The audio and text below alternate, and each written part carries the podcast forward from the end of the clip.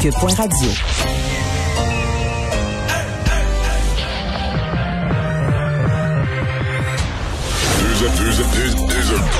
Deux, animateurs cohérents, deux visions différentes. Une seule émission, pas comme les autres. Mario Dumont et Vincent Dessureau. Cube, Cube Radio. Bonjour tout le monde, bienvenue à l'émission. On va vous accompagner pour ces deux prochaines heures, euh, vous raconter cette journée en actualité. Bonjour Vincent. Salut Mario. C'est la journée ensoleillée, ça a l'air c'est la seule belle de la semaine. Ah ouais. on s'était gâté, on s'était gâté du beau temps. On dirait que je trouve ça dur, le retour d'une espèce d'hiver. Ouais, ils vendent par contre. Alors ça Ouais, euh, ouais. ouais, en température d'automne. Bon, conférence de presse de Monsieur Legault, troisième vague, lui aussi dit on est dedans, mais pas de sanctions, pas de conséquences, juste des gros yeux. Ouais, un avertissement, disons qu'il faudra vraiment respecter, qu'on qu'on garde les règles actuelles, mais il faudra vraiment les respecter. Euh, Mais une obsession sur ben, Puis je pense qu'il a raison à 1000% là. Les rassemblements aux maisons qui sont pires que les restaurants, les cinémas, les, tout le reste où il y a des mesures surveillées. Ouais, particulièrement chez les jeunes, pas les enfants, là, mais des jeunes, des jeunes adultes qui se réunissent dans des maisons. Là, on a vraiment un problème. Il faudra vraiment resserrer. D'ailleurs, à part qu'il y aura peut-être davantage de surveillance policière, parce que ça, on s'inquiète des rassemblements euh, Pascal et on dit ça se fera à la maison. Là, faut pas relâcher parce qu'on est quand même en forte hausse. On regardera les nombres de cas, mais euh, faut se le dire, dans plusieurs régions, les cinq régions mentionnées, ça monte vite. Ouais, puis là, c'est des chiffres de fin de semaine qu'on a le mardi. J'ai hâte de voir demain. Et on va aller rejoindre Paul Larocque. C'est le moment de joindre Mario en direct dans son studio à Cube Radio. Salut Mario. Salutations à, à tes auditeurs. Mario, j'ai hâte de t'entendre sur la conférence de presse euh, du premier ministre. Fait, Moi, j'avais l'impression, je te suggère ça, euh, tu penses pas, ça ça ressemblait tu sais, à un sketch de Claude Blanchard, tu sais, last call, on ferme. T'as pas trouvé que ça ressemblait à ça, le, le- la- le dernier avertissement euh, avant euh, des mesures euh, assez sérieuses qui s'en viennent? Ben, moi, ce que je disais tout à l'heure ici, c'est que c'est qu'on n'a pas eu de conséquences. En langage des enfants, là, on n'a pas eu de conséquences, mais on s'est fait faire des gros yeux. OK, c'est ça. Moi, j'étais dans Claude Blanchard. Mais enfin, Ouais. je pense qu'on dit la même chose. On, on pense Oui, à la même chose. Et puis, puis euh, dans le fond, euh, on a quand même ciblé, puis je pense qu'il fallait le faire. C'est plate pour les gens de ces régions-là, puis là-dedans, il y a la mienne, là. Mais il faut le dire, il n'y a pas d'augmentation. Par exemple, pour le Grand Montréal, on a tapé bien gros sur Montréal, qu'il y avait des cas, des cas. Mais présentement, euh, si on parle d'une troisième vague, là, il n'y a plus de diminution dans la région de Montréal. Il y a Même une légère augmentation à Montérégie, puis à Montréal, des petits soubresauts. Mais il n'y a pas d'augmentation spectaculaire, pas du tout dans le Grand Montréal. L'augmentation, elle survient dans le Bas-Saint-Laurent, au Saguenay-Lac-Saint-Jean, à Québec, Québec, Chaudière-Appalaches, en Outaouais, beaucoup aussi. Donc, euh, Monsieur Legault a nommé ces régions où la situation euh, s'est dégradée beaucoup là, depuis dix jours. Et euh, ben voilà. Ben, je comprends qu'on veuille pas refermer. Tu sais, c'est toute une position où le gouvernement leur fermer ce que tu viens tout juste de, de rouvrir, en même temps refermer des activités que les gens, dont les gens ont demandé la, la, la, la réouverture. Et là, l'ont obtenu. Puis là, finalement, tu viens, là, tu sais, c'est- c'est pas évident là, de leur arracher ça des mains une fois que tu viens de le donner.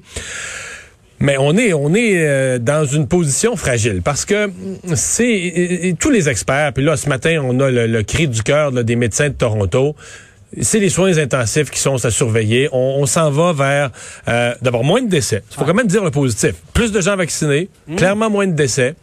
Probablement moins de gens hospitalisés aussi. Parce que le portrait, que ça fait deux médecins qui me font ce portrait-là, qui me disent une personne de 40 ans, là, ça va pas vraiment être hospitalisé pour la COVID. Si c'est malade, bien malade, la fièvre, tout ça, va le vivre malgré tout à la maison. Une personne plus âgée va être hospitalisée sous observation. La personne de 40 ans, quand elle a besoin de se présenter à l'hôpital, là, c'est qu'elle peut, peut pas vrai. vivre ses, Ouais. ses soins intensifs. Ouais. C'est parce qu'elle a besoin d'aide respiratoire, elle étouffe, puis c'est Ouais. intubé, puis c'est aux soins intensifs. Là. Exact. C'est drôle parce que j'avais le docteur Bibard, qui est cardiologue à, Pierre Boucher également, puis il me disait un peu la même chose, puis il expliquait au fond un phénomène très simple, c'est que quelqu'un de 40 ans qui se retrouve maintenant aux soins intensifs, évidemment, est, est plus solide que quelqu'un qui en a 80-90, donc va rester plus longtemps dans le coma, ne va pas en mourir, va souvent s'en remettre, mais péniblement, et reste plus longtemps, occupe plus longtemps, donc des, des soins. Tu sais, c'est- juste une, logique là, qui, est, euh, qui est cruelle, mais occupe plus longtemps des, des euh, lits de soins intensifs. Oui, absolument. Et d'ailleurs, il y, a- une histoire qui circule sur les réseaux sociaux qui sera peut-être à vérifier, mais je vois quand même des gens sérieux qui parlent de ça, que c'est une, une- une- un docteur qui travaille dans des soins intensifs qui mentionnait ça, qu'au bout du 21e jour, semble-t-il que dans les chiffres qu'on a sur les soins intensifs, à la 22e journée, Dans les statistiques compilées, on sort le patient. On le compte plus. On, ne compte plus dans les soins intensifs les gens qui y sont depuis plus de 22 jours. On, on les compile plus comme étant un cas COVID. On les, euh, le médecin dit on les décovidise ou je sais pas quoi là. Mais je sais pas parce qu'il y a quand même des gens qui passent plus de 21 jours aux soins intensifs et donc passé le 21e jour, on les retire de la, de la liste COVID, même s'ils sont encore là en soins intensifs pour la COVID. Peut-être quelque chose qu'il faudra qu'on nous explique ou qu'on comprenne. C'est ce que c'est exact ou est-ce que c'est une erreur d'interprétation? Mais quoi qu'il en soit. Euh, le gouvernement, donc pour aujourd'hui, c'est un avertissement. On se comprend bien que région par région, les directeurs de la santé publique des régions concernées, comme à Québec, je pense qu'il y a un point de presse à l'instant même, ou en fin d'après-midi, je pense qu'il est à l'instant même, où là, localement, les directeurs de la santé publique vont relayer le message, redemander à leur population une collaboration. Monsieur Legault a beaucoup insisté sur euh, les rassemblements familiaux.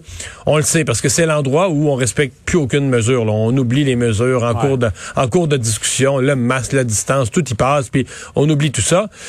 L'autre affaire, je pense que je trouve que la santé publique devrait peut-être insister plus. Là. Je sais qu'ils l'ont fait, mais les directeurs de santé publique locaux, il y en a qui demandent, je, je me suis fait dire en entrevue, je l'ai entendu dans des entrevues, de moins en moins les gens vont carrément se faire tester. Les gens ont des symptômes, certains éléments, de la fièvre, tout ça ne vont pas se faire tester, euh, continuent à se promener. Non seulement vont pas se faire tester, mais ils veulent pas le savoir qu'ils ont la COVID parce qu'ils ont l'intention de continuer à se promener dans la société, d'aller dans des lieux publics. C'est ça qui est grave. Ça, c'est épouvantable. Mais ça, c'est des, des multiplicateurs dangereux. Là. Tu, tu le sais que tu es à risque de l'avoir. Tu peux plus te permettre là, d'être un propagateur de la, de la prochaine vague. Il faut vraiment que là-dessus, les gens se disciplinent. Euh, euh, je, je sais pas tolérer ça. si on voit quelqu'un qui, tu sais Mario là, si on voit quelqu'un qui agit comme ça dans, notre entourage, dans le milieu de travail, ça se tolère pas. Peu importe. On, on, on, ne doit plus accepter ça. C'est ce qui nous a amené au fond du baril euh, à certains égards au, au, printemps. Mario, un mot sur euh, bon la, vaccination aussi là, parce que du côté d'Ottawa, euh, il y a la crise de confiance grave à l'égard d'AstraZeneca, ça se comprend. Et là, le, le, Québec s'ajuste. Des gens qui, qui vont, vont le savoir et vont recevoir AstraZeneca en, connaissance de cause, en prenant leur rendez-vous, ils vont l'accepter. Je pense que c'est correct ça. Je pense que c'est correct ça. Puis je suis convaincu ah que, dans, l'état actuel des choses, il y a des gens. Ben écoute, moi le premier, je suis pas dans les catégories d'âge, mais j'irai tout de suite. C'est le mathématicien en moi qui parle. Même si tu m'expliques, puis même si je suis en bas de 55 ans, tu m'expliques le risque en Europe, un sur un million, tout ça, versus les risques de la COVID. Je veux dire, la mathématique de ça, moi je prends le vaccin tout de suite. Je me pose même pas la question.